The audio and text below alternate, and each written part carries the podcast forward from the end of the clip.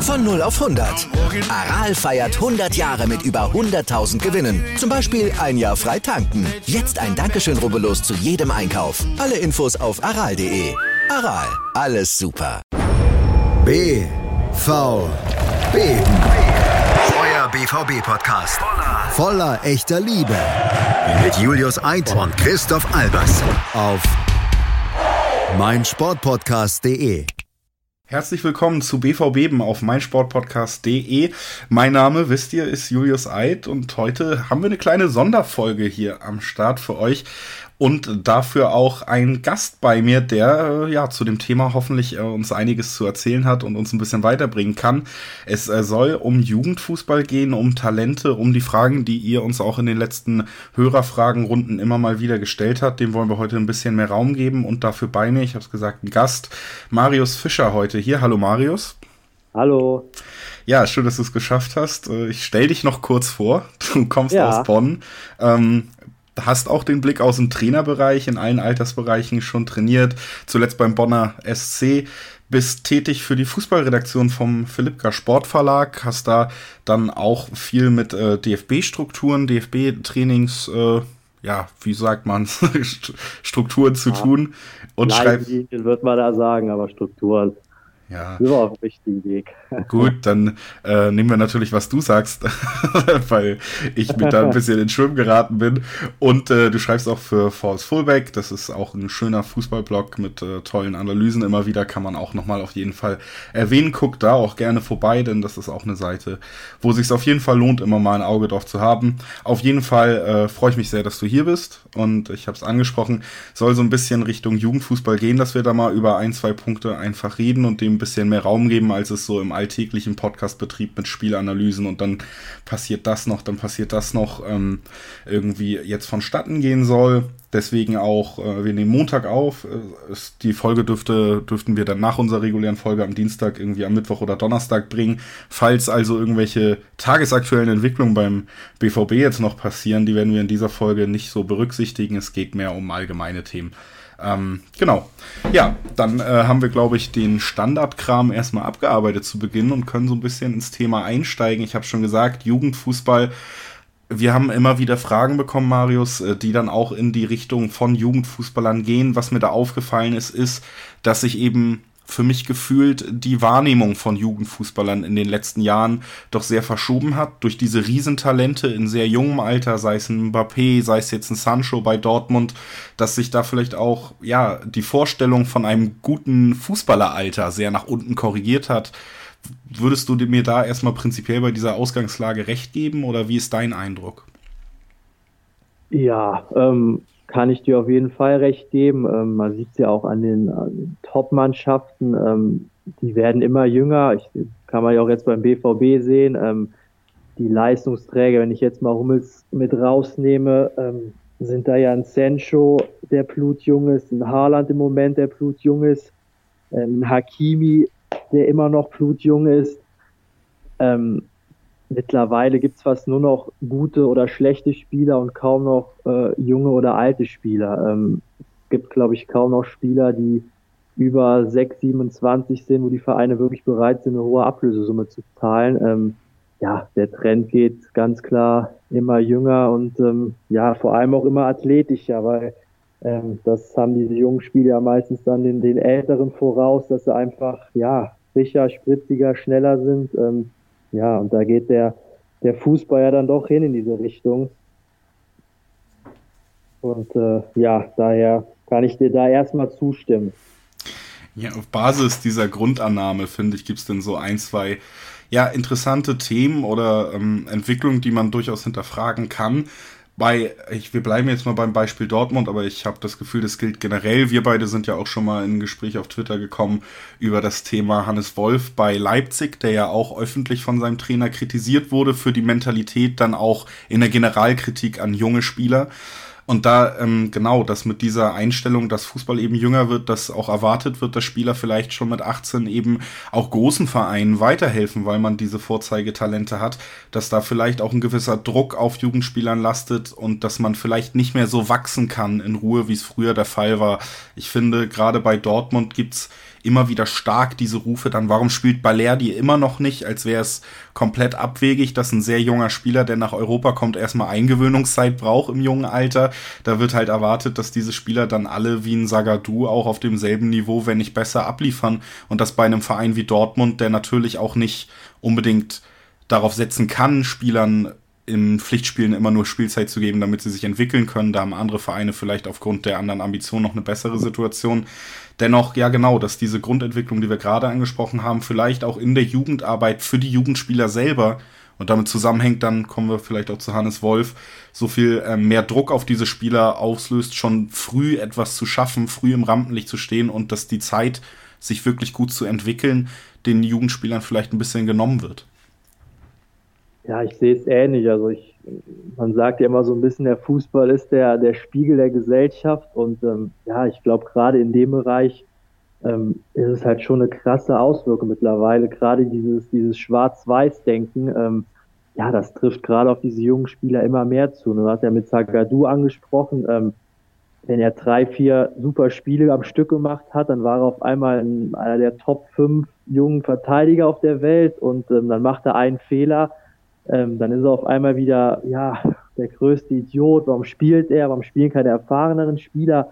Ähm, also dieses Schwarz-Weiß-Denken, was ja auch ein gesellschaftliches Problem ist, das trifft ja gerade bei diesen Jugendspielern immer mehr zu. Man gibt einfach gerade als, als Fan und ähm, als Umfeld hat man kaum noch Geduld, diesen, diesen jungen Spielern auch wirklich mal ja, die Entwicklung, eine gewisse Entwicklung zuzutrauen ähm, die müssen sofort Leistung bringen, sofort, wenn sie ankommen. Teilweise kommen die Spieler aus dem Ausland. Du hast Balerdi angesprochen, da wird sofort eine Leistung erwartet. Ähm, ja, so funktioniert's einfach nicht. Ne? Wir sind alle ähm, nicht keine Insider, wir wissen nie, was im Training abgeht. Ähm, und die Spieler sind dann einfach in diesem Alter oftmals noch nicht so weit. Es gibt halt Ausnahmespieler wie ein Sancho, wie ein Holland. Ähm, da glaube ich, ist es ziemlich egal, wie da der Druck ist, wie die Erwartungshaltung ist, aber das ist eben eine Ausnahme. So, normaler Jugendspieler, der mit 17, 18 ähm, in eine Top-Liga wechselt, zu einer Top-Mannschaft und das vielleicht auch zum ersten Mal in seiner Karriere, ähm, das braucht einfach Zeit und ähm, ja, immer weniger Fans oder immer weniger Zuschauer sind halt bereit, diese Zeit den Spielern zu geben. Das sehe ich halt als großes Problem, weil ähm, dadurch die Erwartungshaltung ins Unermessliche steigt, fast mit jedem Spiel, wo dieser junge Spieler nicht spielt, ähm, ja, wächst der Druck und ähm, ja, das kann man fast dann überhaupt nicht mehr, ähm, ja, überhaupt nicht mehr erreichen als Spieler. Und ähm, ja, das ist ein, ist ein Riesenproblem. Ähm, und dann kommt eben dieses Schwarz-Weiß-Denken dazu, was für mich fast noch das größere Laster ist. Ähm, ich selber als Arsenal-Fan krieg's halt auch ständig mit, ähm, kann da als Beispiel ähm, immer wieder Guendouzi nennen. Ähm, wer ihn schon mal spielen gesehen hat, ähm, ja, ist ein überragender Mittelfeldspieler mit 19, mit 20 Jahren, wurde er da bei Arsenal ins kalte Wasser geschmissen, ähm, mit einer überragenden Mentalität, ähm, Brust raus, hat in großen Spielen in dem Alter sogar teilweise Führungsspieler-Mentalität gezeigt, ähm, wurde in den Himmel gelobt von allen Arsenal-Fans, was man so gelesen hat ähm, ja, ein halbes Jahr später, drei, vier schlechte Spiele am Stück, ist er auf einmal nicht mehr gut genug, um bei Arsenal zu spielen. Äh, so nach dem Motto. Und ähm, ja, das, das ist einfach, das kann einfach nicht lange gut gehen. Ne? Das ist einfach so eine, so ein Schwarz-Weiß-Denken. Ähm, ja, das funktioniert meiner Meinung nach auf Dauer nicht und macht die jungen Spieler dann auch, auch irgendwo kaputt. Ja, du sprichst es an, Schwarz-Weiß-Denken, auch so ein bisschen, ja, wenn der Fußball natürlich sich immer weiter professionalisiert, kann man da vielleicht auch langsam öfter mal äh, BWL-Analogien anbringen. Ähm, Make it or break it gilt mittlerweile eben auch schon für sehr äh, junge Spieler. Ich finde, auch äh, zum Beispiel ein gutes Beispiel, einfach um dann nochmal auszuführen, wo Probleme liegen könnten bei dieser Herangehensweise, ist dann jetzt äh, Alexander Isak, finde ich, ein sehr gutes Beispiel dafür. Der hat bei Dortmund nie wirklich den Anschluss gefunden. Ähm, auch berechtigterweise würde ich behaupten, in den Spielen, die man ihn gesehen hat, hat man gesehen, der ist kein Spieler, der jetzt eine Option für die Startelf ist. Äh, dennoch wurde erstens von den Fans dann mehr Einsatzzeiten gefordert, die man ihm, finde ich, äh, kann man zumindest mutmaßen, du hast es zwar auch gesagt, man ist kein Insider, man ist nicht beim Training dabei, aber man kann zumindest mutmaßen, dass er zu diesem Zeitpunkt vielleicht auch nicht bereit war, um Dortmund wirklich weiter zu helfen. Er hat aber auf jeden Fall die Anlagen. Dennoch ist der Druck mittlerweile so hoch, dass man selbst nach einer Laie, wo er auch in Holland äh, dann unterstrichen hat, dass er die Anlagen hat, die herausragend sind, wenn er dann immer noch nicht beim BVB einem, ja, dem zweitbesten Team do, äh, Deutschlands, was regelmäßig in der Königsklasse spielt, direkt was bringen kann, dann verkauft man ihn. Und jetzt hat er die Zeit bekommen in einer niedrigeren Erwartungshaltung, weil das Team einfach auch nicht die Ambition hat, die Dortmund hat bei Real Sociedad, die ja generell auf junge Spieler auch setzen, hat ein besseres Umfeld, kann sich da in Ruhe entwickeln, ist ja auch nicht herausragend in die Saison gestartet, sondern hat auch da die Zeit gebraucht. Und jetzt sieht man eben, dass diese Anlagen auch zum Tragen kommen, wenn man die Zeit und die Geduld für diese Spieler mitbringt. Auf der anderen Seite haben wir gesagt, entwickelt es sich eben genau in die andere Richtung. Bist du der Meinung, es gibt gute Gründe, so wie ich gerade bei Isaac vielleicht gesagt habe, das alles auch nochmal zu hinterfragen? Oder siehst du auch gute Gründe dafür, dass es eben mittlerweile im Jugendgeschäft so läuft, wie es läuft?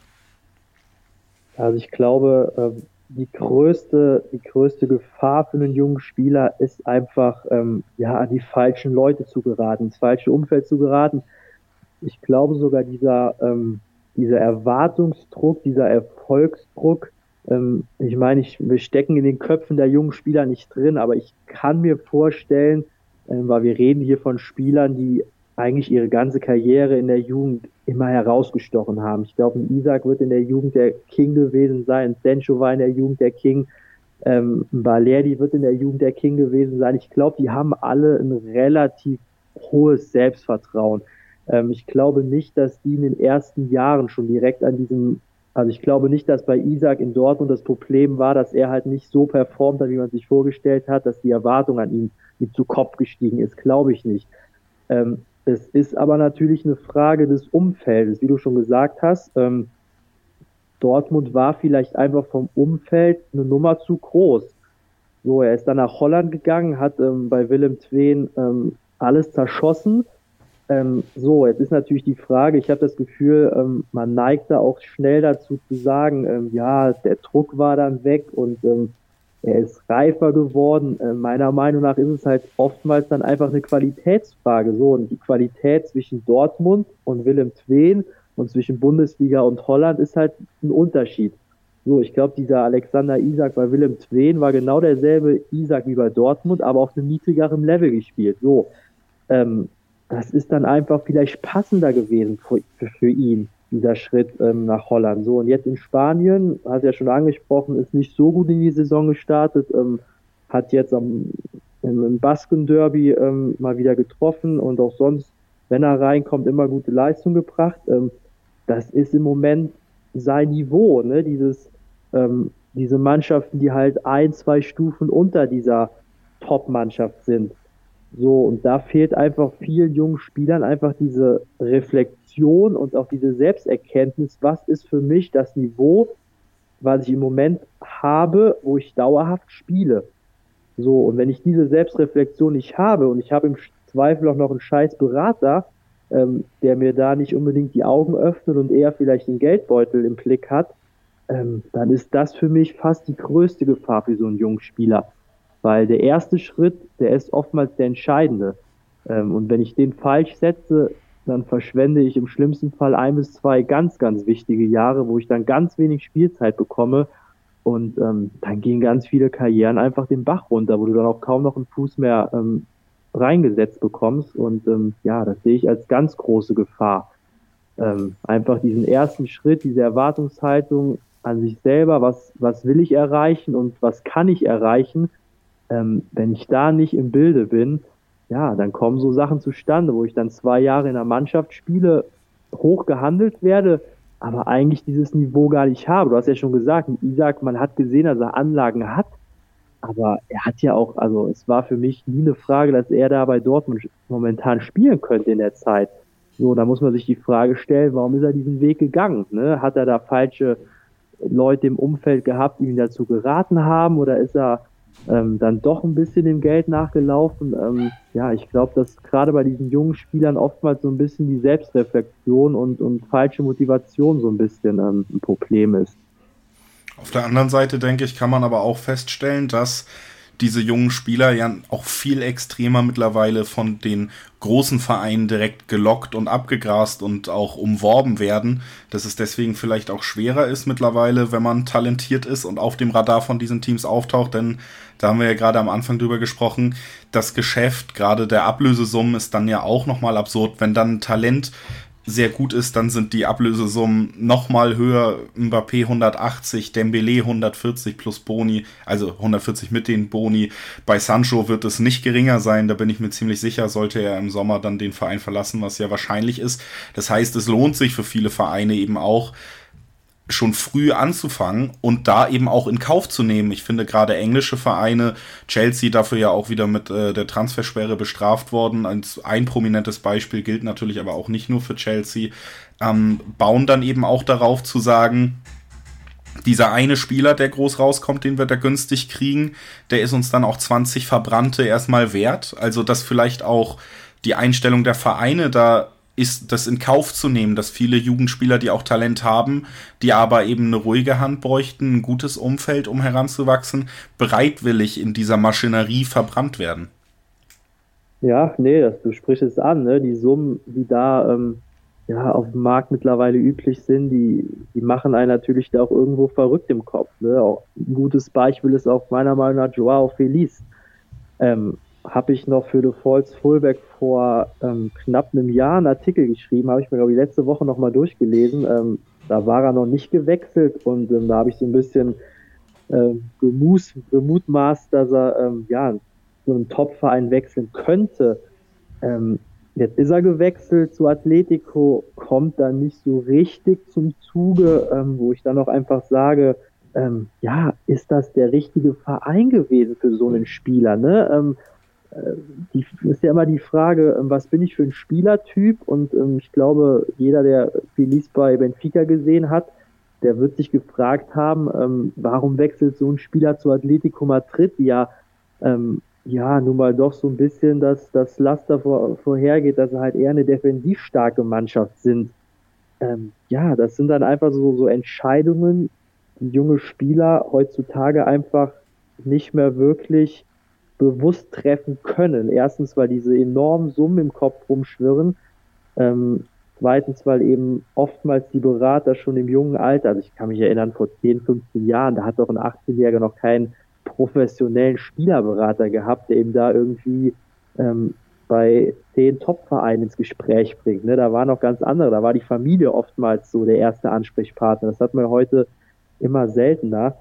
Ähm, ja, das ist einfach ein, ein, ein Riesenproblem. Und, und der dritte Punkt ist ja auch so ein bisschen, ähm, was Nagelsmann, ähm, nochmal darauf zurückzukommen, mit Hannes Wolf ähm, angesprochen hat, ja, dass eben dieser, diese Erwartung der Spieler auch an sich ja sofort ist, ich muss spielen. So, ne? Ein 18-Jähriger wechselt zu einer Top-Mannschaft und hat an sich selber den Anspruch, ich muss spielen. So, und das ist natürlich auch ein Riesenproblem. Ne? Ich kann nicht als, als, als junger Spieler zu einer Top-Mannschaft gehen und sofort verlangen zu spielen. Und wenn ich dann nicht spiele, sofort wieder zu wechseln. Ähm, es gibt ja wirklich ganz wenig Ausnahmen, die wirklich sofort Stammspieler sind.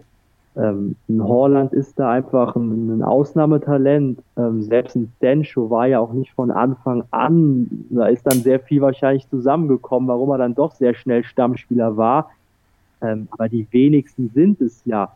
So, und ähm, diese Mentalität der jungen Spieler, die ist einfach im Moment nicht dafür gedacht, sich erstmal ein halbes Jahr auf die Bank zu setzen, vielleicht auch ein Jahr auf die Bank zu setzen und einfach mal, wie Nagelsmann gesagt hat, sich anzubieten im Training. So, das gehört ja dazu, ne? Ähm, da ist die Mentalität, geht da einfach weg ähm, von und das ist ein Problem meiner Meinung nach, weil junger Spieler früher ein junger Spieler hat sich gar nichts erlaubt im Training. Der war, hat, war froh, wenn er mit den ganzen älteren Stars mittrainieren konnte. Ähm, heutzutage halbes Jahr keine Einsatzzeit oder wenig Einsatzzeit, ähm, dann wird sofort der Verein gewechselt. Ähm, ja, und das ist einfach auch ein Problem, weil man so gar nicht diese Möglichkeit hat, sich auch selber zu entwickeln. Das hat ja viel auch mit Persönlichkeit zu tun, dass die alle kicken können. Ähm, müssen wir, glaube ich, gar nicht drüber sprechen. Aber ich glaube, der große Unterschied zwischen denen, die es dann wirklich packen und nicht, ist auch einfach die Persönlichkeitsentwicklung.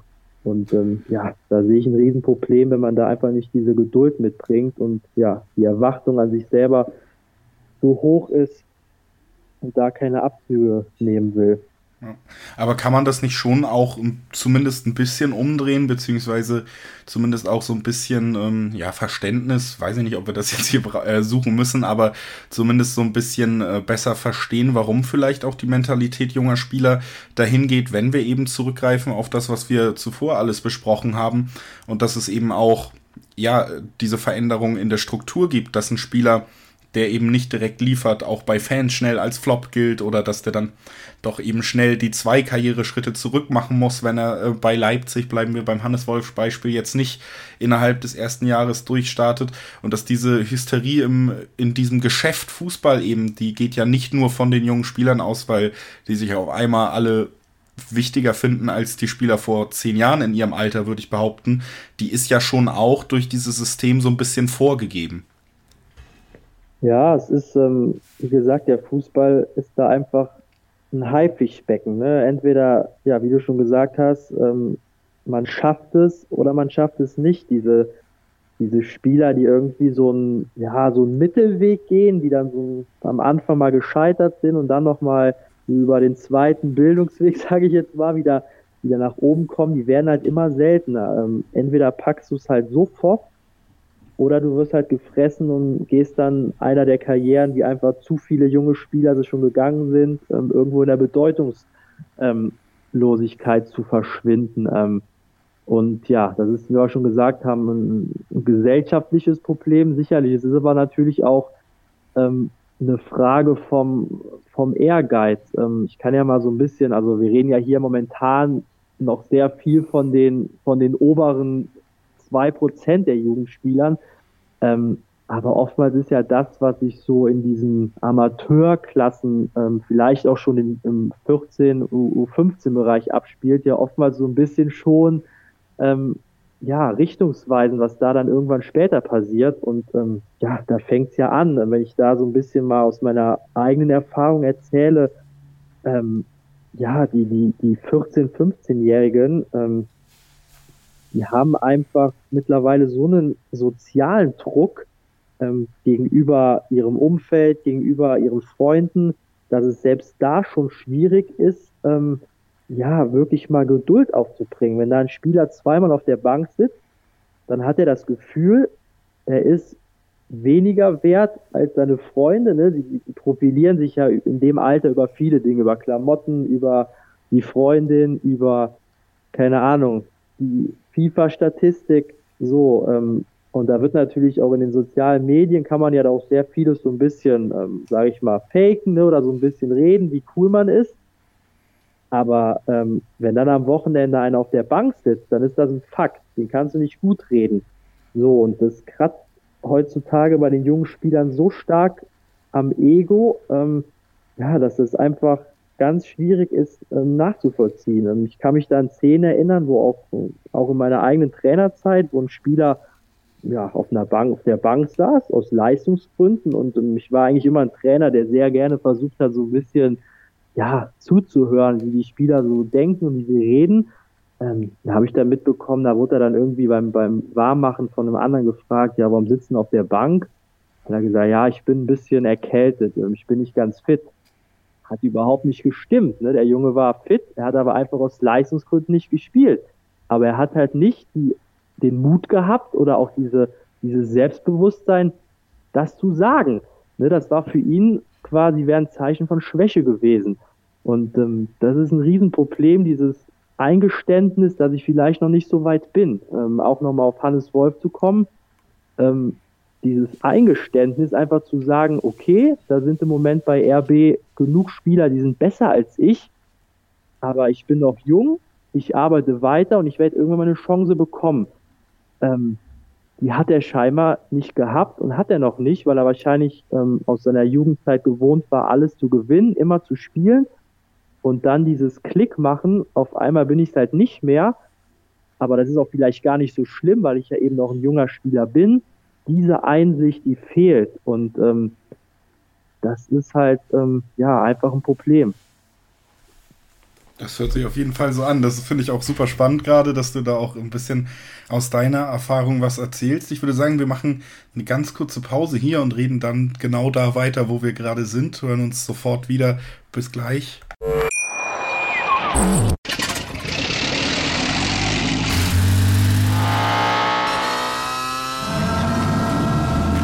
0 auf 100. Aral feiert 100 Jahre mit über 100.000 Gewinnen. Zum Beispiel ein Jahr frei tanken. Jetzt ein Dankeschön, rubbellos zu jedem Einkauf. Alle Infos auf aral.de. Aral, alles super. Die aktuellsten Themen aus der Welt des Sports. Auf meinsportpodcast.de. 90 Plus On Air, der Podcast rund um den internationalen Fußball mit Marius Merck und Chris McCarthy. Da herrscht ein enormer Druck, da werden Unsummen investiert, um den Erfolg regelrecht zu erzwingen. Jeden Monat neu auf meinsportpodcast.de. So, da sind wir wieder. Äh, Julius Eid ist noch hier und Marius Fischer ist schönerweise auch noch hier. Hallo Marius, nochmal. So. Äh, wir waren gerade, genau, bei deinen Erfahrungen schon angekommen im Jugendbereich. Du hast so ein bisschen ausgeführt, wie sich da vielleicht auch ja durch gesellschaftliche Entwicklung ähm, auch die Einstellung von Jugendspielern schon früh entwickelt. Äh, sehr spannendes Beispiel mit dem erkältet äh, sein. Ich muss ganz ehrlich sagen, dass äh, diese Situation mir durchaus bekannt vorkommt. Ich habe auch immer früher Fußball gespielt, lange. Und äh, die Situation, dass man dann auf der Bank sitzt, hat man schon auch oft versucht, irgendwie sich schön zu reden. Also wirklich spannendes Beispiel, weil es, glaube ich, sehr treffend auch ist für viele. Und äh, das ist natürlich eine Sache, wenn das dann im Profibereich hochgeht, da hast du völlig recht, wo das sich dann vielleicht auch eher manifestiert in der weiteren Entwicklung. Gerade wenn man es erstmal nicht gewohnt ist, dass man diese Momente hat, sondern eben wie diese Spieler, die bei den Top-Vereinen schon im jungen Alter Torhüter landen, bis dato eigentlich die, die Stars ihres Teams waren. Ne?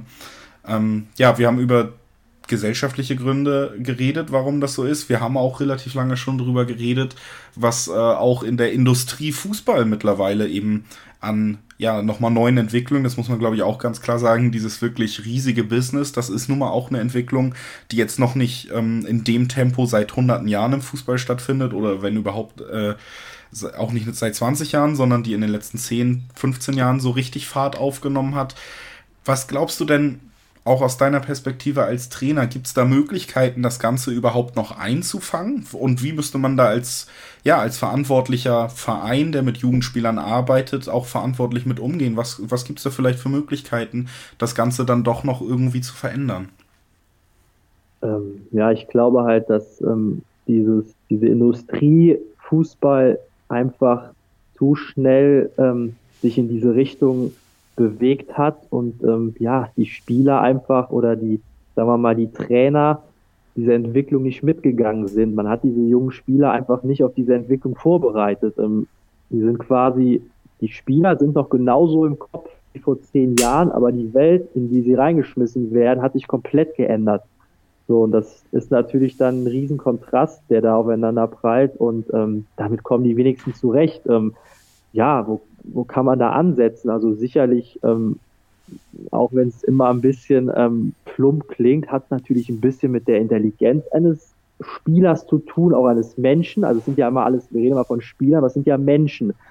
So, und es gibt sicherlich Spieler, die aufgrund ihres ähm, Elternhauses, das sollte man auch nie vergessen, ähm, diese Probleme, die ich eben angesprochen habe, ähm, die sich halt in so einem, ja, sagen wir mal, bei einem 14-, 15-Jährigen im, im, im Amateur- oder unterem Leistungsbereich abspielen. Dasselbe hat ja auch ein 18-, 19-Jähriger, der hat genauso ein soziales Umfeld, was wahrscheinlich sogar noch größer ist. Der hat genauso ein Elternhaus, ähm, ja, was da eine gewisse Erwartungshaltung hat.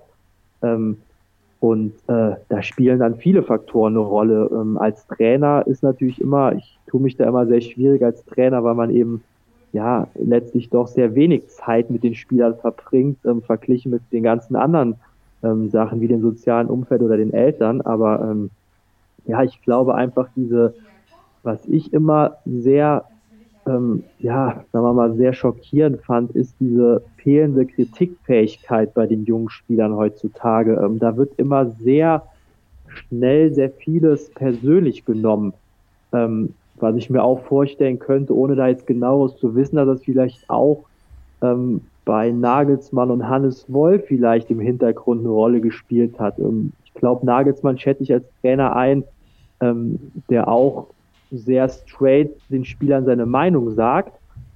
Ähm, ich könnte mir schon gut vorstellen, dass er da mal zu Hannes Wolf ähm, ja, irgendeine Kritik geäußert hat ähm, und die dann einfach ja persönlich genommen wurde ähm, und dadurch diese, diese Diskrepanz dann kam. Weil ich glaube schon, dass da irgendwas noch im Hintergrund vorgefallen sein muss. Ähm, und das ist halt einfach ein Problem, weil gerade die jungen Spieler, die werden kritisiert, die müssen kritisiert werden, die müssen auch Hilfestellungen bekommen.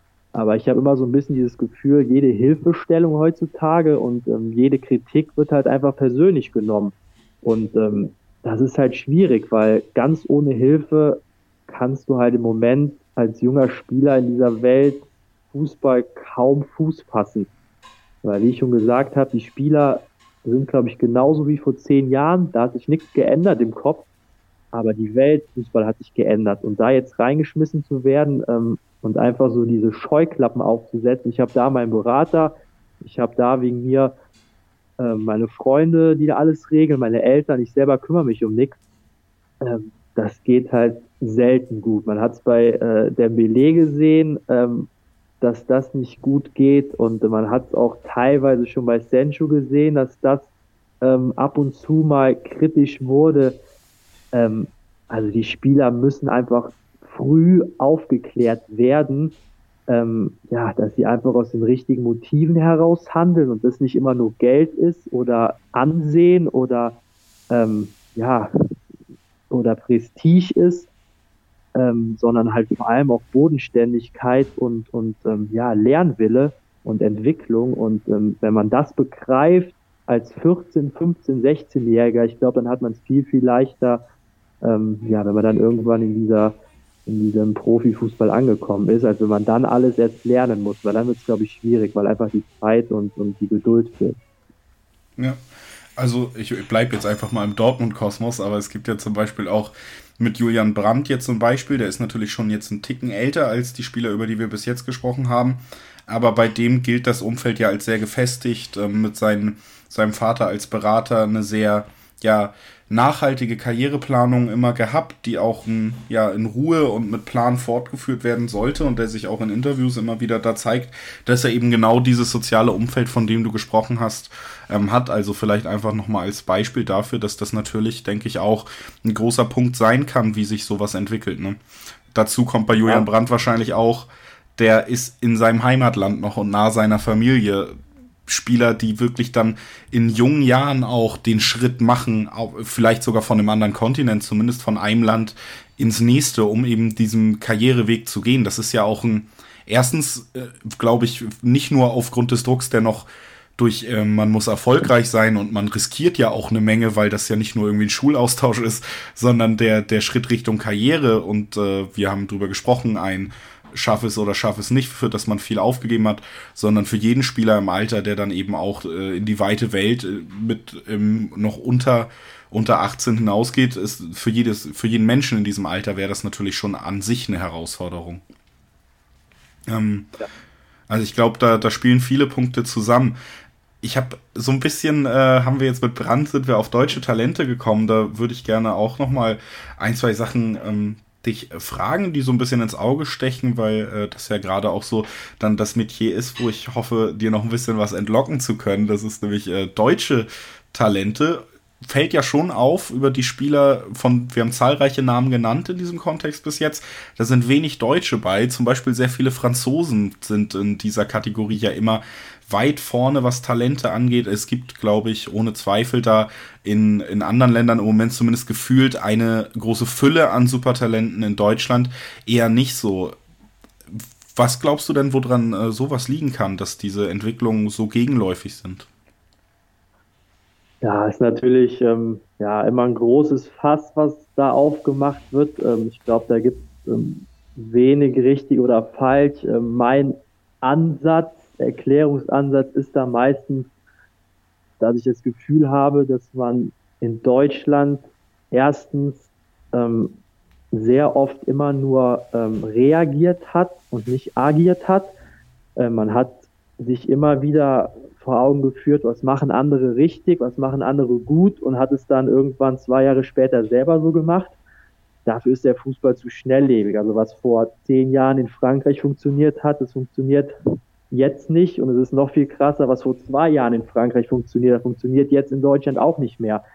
Ähm, also da hat der ähm, deutsche Fußball, glaube ich, zu lange immer nur reagiert und nicht agiert. Ähm, und ähm, was dem so ein bisschen irgendwo gegenübersteht, aber für mich auch nochmal ein eigener Punkt ist, man hat, glaube ich, zu oft in Deutschland alles ähm, überanalysiert. Ich glaube, es hat auch schon mal, ich weiß gar nicht mehr, wer es gesagt hat, aber man scoutet die Spieler in Deutschland oftmals so ein bisschen tot. Ähm, man guckt sich jeden Spieler, wenn er gescoutet wird, so lange an, bis man irgendwas Negatives findet und einen Grund hat, ihn nicht zu nehmen. Also ähm, ich habe viel Fußball schon gesehen, auch auf niedrigerem Niveau und ähm, da rennen so viele überragende Talente rum, ähm, die aber wahrscheinlich niemals den Sprung schaffen werden, weil da einfach nicht das Positive gesehen wird, dass es geniale Tripler sind, unheimlich schnelle Spieler, intelligente Spieler, sondern dann halt irgendwelche körperlich zu schwach oder zu eigensinnig, was auch immer. Und ähm, ich glaube, in Deutschland fallen zu viele Spieler durch irgendwelche irgendwann mal festgelegten Raster durch. Und ähm, das ist, glaube ich, ein Problem, weil ich glaube, in Frankreich oder in Brasilien oder in Holland im Moment, ähm, ja, da, da sprießen die Spieler, hat man das Gefühl, nur so aus dem Boden raus, ne, wenn ich mir die französische Nationalmannschaft angucke. Also ähm, ich wüsste nicht, wie die in den nächsten 20 Jahren nicht gut aufgestellt sein sollten. Das ist ja, also das ist fast schon unheimlich. Ähm, ja, was die da genau anders machen, ja, das ist wirklich ähm, wie mit der mit dem Huhn und dem Ei, ähm, ganz schwer zu beantworten. Aber für mich ist einfach dieses reaktive und nicht aktive, ähm, ja, so ein bisschen der Punkt. Ähm, kann mich da erinnern, diese Diskussion, ähm, ja, die Spieler, Jugendspieler müssen wieder mehr dribbeln. Ähm, also die ist mir immer zum, in den Ohren rausgekommen. Ähm, meine Meinung war immer, ein Jugendspieler, den werde ich niemals, also entweder ist er ein Tripler oder er ist kein Tripler. So, entweder ist er ein Straßenfußball oder er ist kein Straßenfußball. Nur weil wir jetzt auf einmal im Training mit den Jungs mehr eins gegen eins oder zwei gegen zwei machen und die Jungs mehr dribbeln lassen, dann werden die dadurch ja nicht irgendwie bessere Fußballer. So die Mischung macht es aus. Genauso kann ich jetzt nicht einem Zehnjährigen sagen, er soll nur noch den Ball abspielen. Aber ähm, da hat man, glaube ich, zu sehr versucht, durch so, ja, durch so konkrete Veränderungen da irgendwie einzuwirken. Aber so funktioniert es meiner Meinung nach nicht. Also ich kann nicht jetzt sagen, wir müssen den Jungs wieder mehr Tripling, Fokus geben und in zwei Jahren sagen wir auf einmal, die Jungs müssen doch schon mit elf Jahren sämtliche taktische Systeme auswendig kennen.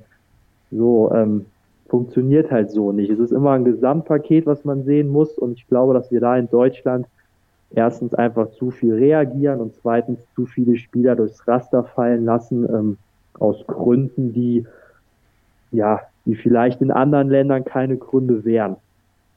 Wie ist denn gerade so dein Gefühl? Gibt es da auch schon in Deutschland jetzt mittlerweile so eine Einsicht oder muss das Ganze auch erstmal noch in diese Strukturen sickern? Ähm, ja, weil ich finde, zumindest von außen betrachtet, das äh, haben wir ja beide, da sind wir uns ja, glaube ich, einig, sieht man schon dann auch diesen Unterschied in der, in der Talentmenge und der Talentqualität zu anderen Ländern. Gibt es da dieses Umdenken schon oder Ideen, wie man das irgendwie wieder da auch aufschließen möchte? Oder ist es im Moment noch so, dass diese Strukturen in Deutschland halt, du hast sie ja äh, beschrieben gerade, dass da viel auch irgendwie Bürokratie und Starre mit bei ist, dass die immer noch voll am Greifen sind. Also ich glaube schon, dass da ein Umdenken stattgefunden hat, ähm, unter anderem ja auch, mit der mit der DFB-Akademie, die ja jetzt ähm, schon seit einiger Zeit läuft und die auch dann ähm, in Frankfurt auch in physischer Form jetzt bald fertiggestellt wird. Ähm, ja, das sind alles so Sachen. Ähm, der DFB hat ja auch versucht, sich ein bisschen moderner aufzustellen, ähm, die Trainerausbildung komplett umgekrempelt. Da fängt's ja an ähm, in der Trainerausbildung. Ähm, da war Deutschland immer schon gut aufgestellt, aber ähm, mit Sicherheit in der, in der Fläche nicht überragend. Ähm, und ich glaube, das sind die Stellschrauben, die man drehen muss. Also ähm, ja, man muss halt ein klares Konzept haben und ähm, mit diese Leitlinien, äh, die wir ganz am Anfang im ersten Satz angesprochen haben, äh, die der DFB da gerade im Jugendfußball vorgibt, wie eben Talententwicklung aussehen soll oder wie der Fußball gespielt werden soll. Das sind Leitlinien. So und Leitlinien sind Leitlinien. Die sind nicht festgesetzt, dass alles danach ablaufen muss, aber man kann sich daran orientieren. Und wenn man das macht, den Spielern aber innerhalb dieser Leitlinien auch die, die nötigen Freiraum gibt, was ja auch immer so ein gewisses Thema war. Ich glaube, war ja damals eine riesen Mediendebatte mit Mehmet Scholl mit seiner Aussage ähm, zum Jugendfußball. Ähm, ja, dann, dann muss man den Jungs einfach den Freiraum lassen. Ähm, das haben, ist in anderen Ländern vielleicht ein bisschen einfacher, weil in Deutschland, glaube ich, schon diese, diese Medienpräsenz und auch so dieser, dieser Leistungsdruck immer schon sehr hoch war. Ich meine, wir sind in Deutschland eine Leistungsgesellschaft. Das ist so, das war auch immer schon so. Da ist es vielleicht ein bisschen schwieriger als ähm, in der französischen äh, Vorstadt im Fußball erleben. Da ist es vielleicht einfach einfacher, sich selber auszuleben. Ähm, wir haben ja hier in Deutschland teilweise auch meiner Erfahrung selbst, wenn du in der Kreisklasse eine U12 trainierst, da wollen die Eltern jedes Spiel gewinnen. Ähm, ich weiß nicht, ob es in Brasilien und in Frankreich nicht auch so ist. Ich kann es mir aber einfach nicht vorstellen. So, und da fängt es ja schon an, dadurch spielen die Jungs dann anders, dann kommt dann doch wieder ein bisschen mehr Erfolgsdruck dazu und der Trainer legt wieder mehr Wert auf Ergebnisse. So, das sind alles Kleinigkeiten, die aber, glaube ich, im Gesamten dazu führen, dass eben in Deutschland zu lange die Entwicklung nicht im Fokus stand. Und das ist das Wichtigste. Die einzelne individuelle Spielentwicklung muss immer im Vordergrund stehen im Jugendfußball. So, wenn das der Fall ist, dann kommen die Talente von ganz alleine, weil ähm, ich glaube, es gibt kein Land auf der Welt oder wenige Länder auf der Welt, die so gute Voraussetzungen haben, große Spieler rauszubringen. Und ähm, Deutschland hat große Talente. Ähm, ich meine, Harvard ein Brandt, da komme ich nicht mehr ganz so jung, ein Werner, ein Knapri, ähm, das, ein Kimmich, da sind letztlich ja Weltklasse. Noch, ne? Ja, ja, das sind immer noch Spieler, die Weltklasse sind, die aber vielleicht einfach nicht diese, ja, diesen Flair haben, weil eben deutsche Spieler nicht diesen Flair haben, wie vielleicht Brasilianer oder ähm, Franzosen. Damit muss man leben aber das macht sie nicht unbedingt schlechter. Also ich glaube, man sollte, man sollte ähm, ja die Jugendarbeit in Deutschland auch nicht unbedingt ähm, kleinreden, aber ähm, ja, ist natürlich schon so, ähm, ja, dass da jahrelang viele andere Länder mehrere Sachen richtig gemacht haben, aber ich glaube, dass da mittlerweile viele intelligente Köpfe an den richtigen Positionen, ähm, gerade auch beim DFB sitzen, die sich darüber Gedanken machen. Und ähm, ja, meine Beobachtung ist, ähm, dass das vor allem auch im, im Amateurbereich, glaube ich, in die richtige Richtung geht. Also ähm, ich kann es ja auch bei uns jetzt vom, vom Verlag sagen, wir kriegen ja auch sehr viele ähm, ja in den Zeitschriften immer wieder auch Gastbeiträge zu Trainingsformen. Ähm, also ich glaube, die, die Trainerausbildung hat da schon gefruchtet. Da sind mittlerweile sehr viele kompetente Trainer, auch in, in kleineren Vereinen unterwegs, ähm, ja, die dann die Spieler wirklich sehr gut vorbereiten ähm, für den nächsten Schritt. Und das ist, glaube ich, sehr, sehr wichtig, dass die Spieler mit 16, 17, wenn sie dann wirklich in die NLZs wechseln oder noch früher, auch wirklich darauf vorbereitet werden. Ja. Dann äh, lass mich zum Abschluss äh, alles, was wir hier besprochen haben, nochmal in eine vielleicht krude Hypothese nochmal in den Raum stellen, die mir gerade einfach so durch den Kopf gegangen ist. Da würde ich gerne nochmal deine Meinung zu hören. Wir haben ja auch eben dann, oder du hast auch die französischen Vororte erwähnt. Wir haben über, ja, Druck oder auch dieses Make it or break it, man muss es durchziehen gesprochen in der Jugend, dann eben auch Vergleiche zwischen Deutschland und diesen Ländern wie Frankreich, wo es auch natürlich im in diesen Banlieues zum Beispiel nochmal ein ganz anderer, ja auch eine ganz andere soziale Ausgangslage ist, als es eigentlich für jedes Kind in Deutschland eine ist. Brasilien sowieso klar ähm, ja, ein Gedanke, den ich so noch nie gehört habe, der mir gerade gekommen ist, über den ich gerne noch mal einfach, den ich einfach gerne noch mal in den Raum stellen würde. Glaubst du, es kann vielleicht auch wirklich äh, damit zu tun haben, dass solche ähm, Länder vielleicht weniger ähm, andere Wege anbieten, und äh, diese Chancenlosigkeit für in, in gewissen äh, sozialen Milieus vielleicht auch so ein Antrieb ist, dann eben Fußball noch mal ganz anders anzunehmen, als Chance wahrzunehmen und auch ja zu leben? Ja, ist ähm, auf jeden Fall ein sehr guter Punkt. Ähm, ich glaube, ich habe jetzt heute Mittag noch ein Interview von ähm, Streli Mamba aus der Elf Freunde, ähm, aus Elf Freunde gelesen, ähm, ja, wo er auch gesagt hat, Familie kam aus Afrika nach Deutschland, ähm, ja, schwierige Verhältnisse gewesen, ähm, ja, Eltern hatten damals kein Geld, selbst um in den Fußball zu kaufen. Ähm, er wollte es aber trotzdem unbedingt in den Profifußball schaffen, um da auch finanziell ähm, irgendwo ja, eine Absicherung zu haben. Plan B hat er nicht gehabt. So, dann hast du natürlich diesen vielleicht diese 20, 30 Prozent mehr Ehrgeiz, wo wir eben schon drüber gesprochen haben, die manche Spieler eben in anderen Ländern nicht haben. Ne? Wenn ich die Brasilianer sehe, ähm, für die ist oftmals der Fußball der einzige Weg, in die ganze Familie aus der, ja, aus den, aus den Ghettos rauszuholen. Ähm, das ist ähm, natürlich eine Riesensache. Ähm, in Deutschland ist dann so, wenn ich kein Profifußballer werde, ich habe ein bisschen was im Kopf, dann studiere ich, keine Ahnung, Sportmanagement und komme irgendwo anders rein. Ähm, das ist auch so ein Punkt, den, mir auch oft durch den Kopf gegangen ist, dass ich immer das Gefühl hatte, auch selber sehr oft mit Spielern zusammenzuarbeiten, wo ich das Gefühl habe, die haben ein Riesentalent für eine Sportart, in dem Fall Fußball, wo sie aber eigentlich gar nicht so den Bezug zu haben. Also die, die wären auch vielleicht, wenn sie gute Volleyballspieler wären, dann wären sie halt gute Volleyballspieler oder gute Tennisspieler.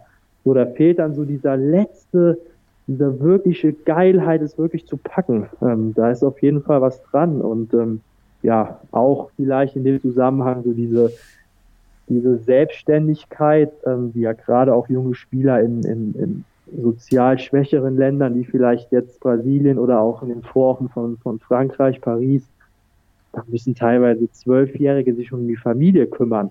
Ähm, da müssen Zwölfjährige eine Stunde zur Schule zu Fuß gehen.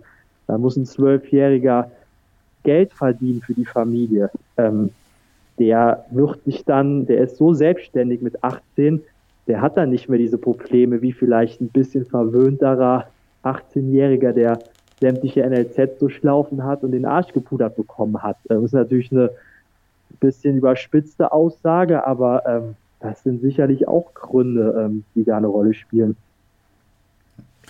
die man natürlich aber nicht unbedingt verändern möchte, nur um fußballerisch hier erfolgreich zu sein im Land. Ne? Wahrscheinlich ähm, nicht. Nee, Wahrscheinlich äh, nicht. Aber natürlich auch, genau, auch soziale Umstände, die dann vielleicht einfach gewisse Einflüsse auch noch nehmen, weshalb eben verschiedene Länder auch verschiedene Arten, Herangehensweisen Jugendspieler produzieren. Das denke ich, ist zumindest einfach ein Punkt, den man auch nochmal erwähnen kann.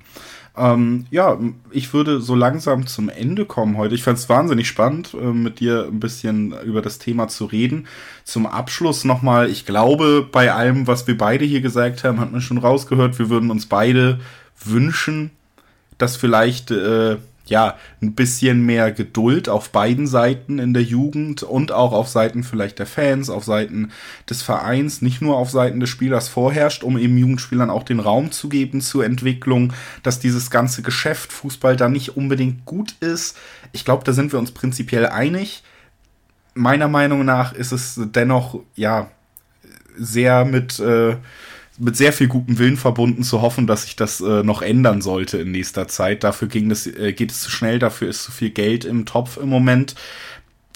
Gibt es da trotzdem irgendwelche, irgendwelche Möglichkeiten, vielleicht aus deiner Sicht auf das Ganze auch nochmal zu reagieren, vielleicht eben auf UEFA-Ebene da noch mehr ähm, Regeln vorzugeben, wie mit Jugendspielern umgegangen werden sollte, da auf regulatorischer Ebene was zu machen? Oder sagst du ähnlich wie ich, ähm, das wird jetzt wahrscheinlich so weitergehen und das Einzige, was man tun kann, ist vielleicht so ein bisschen auch ja an jeden, der den Sport begleitet, sei es jetzt Leute wie wir, die drüber schreiben, drüber reden oder Fans, die zugucken und natürlich mittlerweile auch twittern, einfach zu sagen, ähm, behaltet das auch im Hinterkopf und versucht euch nicht komplett von dieser Spirale mitzureißen.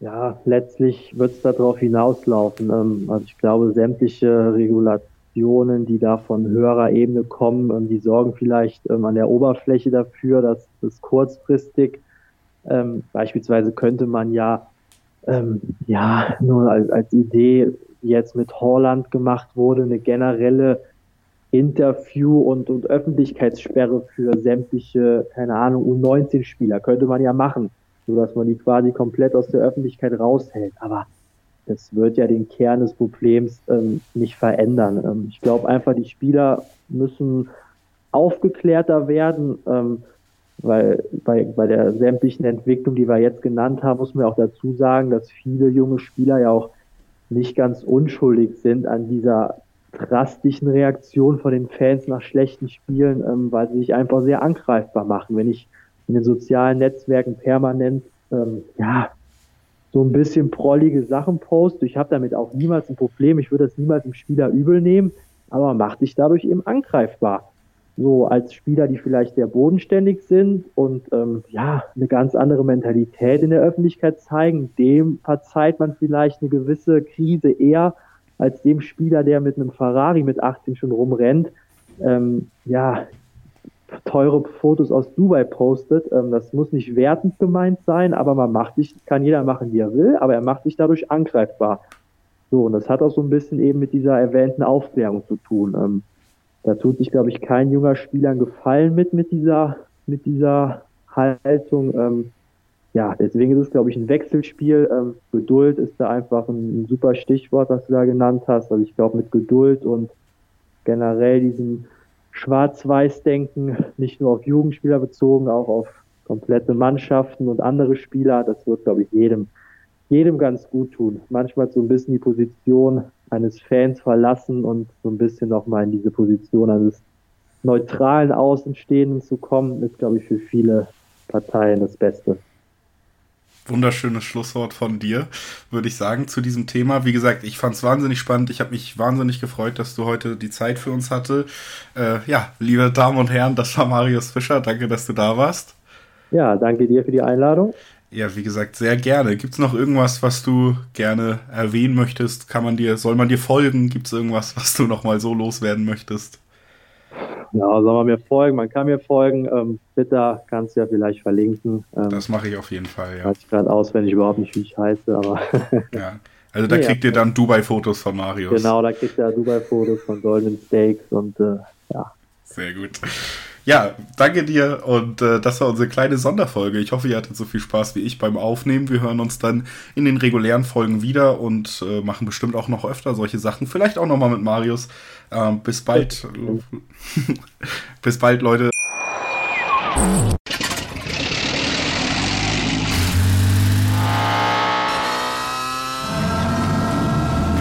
0 auf 100. Aral feiert 100 Jahre mit über 100.000 Gewinnen. Zum Beispiel ein Jahr frei tanken. Jetzt ein Dankeschön, rubbellos zu jedem Einkauf. Alle Infos auf aral.de. Aral, alles super. Ich habe mich natürlich schockverliebt, weil die war wirklich ganz, ganz klein. So begann die Mensch-Hund-Beziehung zwischen Christina und Tierschutzhund Frieda. Und wie es danach, nach dem ersten Moment der Verliebtheit, so weiterging und welche Klippen es danach zu umschiffen galt, das hört ihr in der neuen Ausgabe von Iswas Dog, dem Podcast für harmonische Mensch-Hund-Beziehungen. Iswas Dog mit Malte Asmus. Überall, wo es Podcasts gibt. Und dann äh, bis zur regulären Folge. B V B Euer BVB Podcast voller, voller echter Liebe mit Julius Eid und Christoph Albers auf meinsportpodcast.de die komplette Welt des Sports. Wann und wo du willst. Auf meinsportpodcast.de. Interception. Touchdown. Der Football Talk mit Sebastian Mühlenhof. Höre die aktuellsten News aus den NFL Divisions. Jede Woche neu auf meinsportpodcast.de.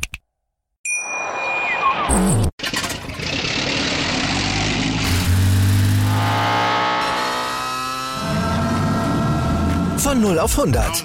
Aral feiert 100 Jahre mit über 100.000 Gewinnen. Zum Beispiel ein Jahr frei tanken. Jetzt ein Dankeschön, rubbellos zu jedem Einkauf. Alle Infos auf aral.de. Aral, alles super.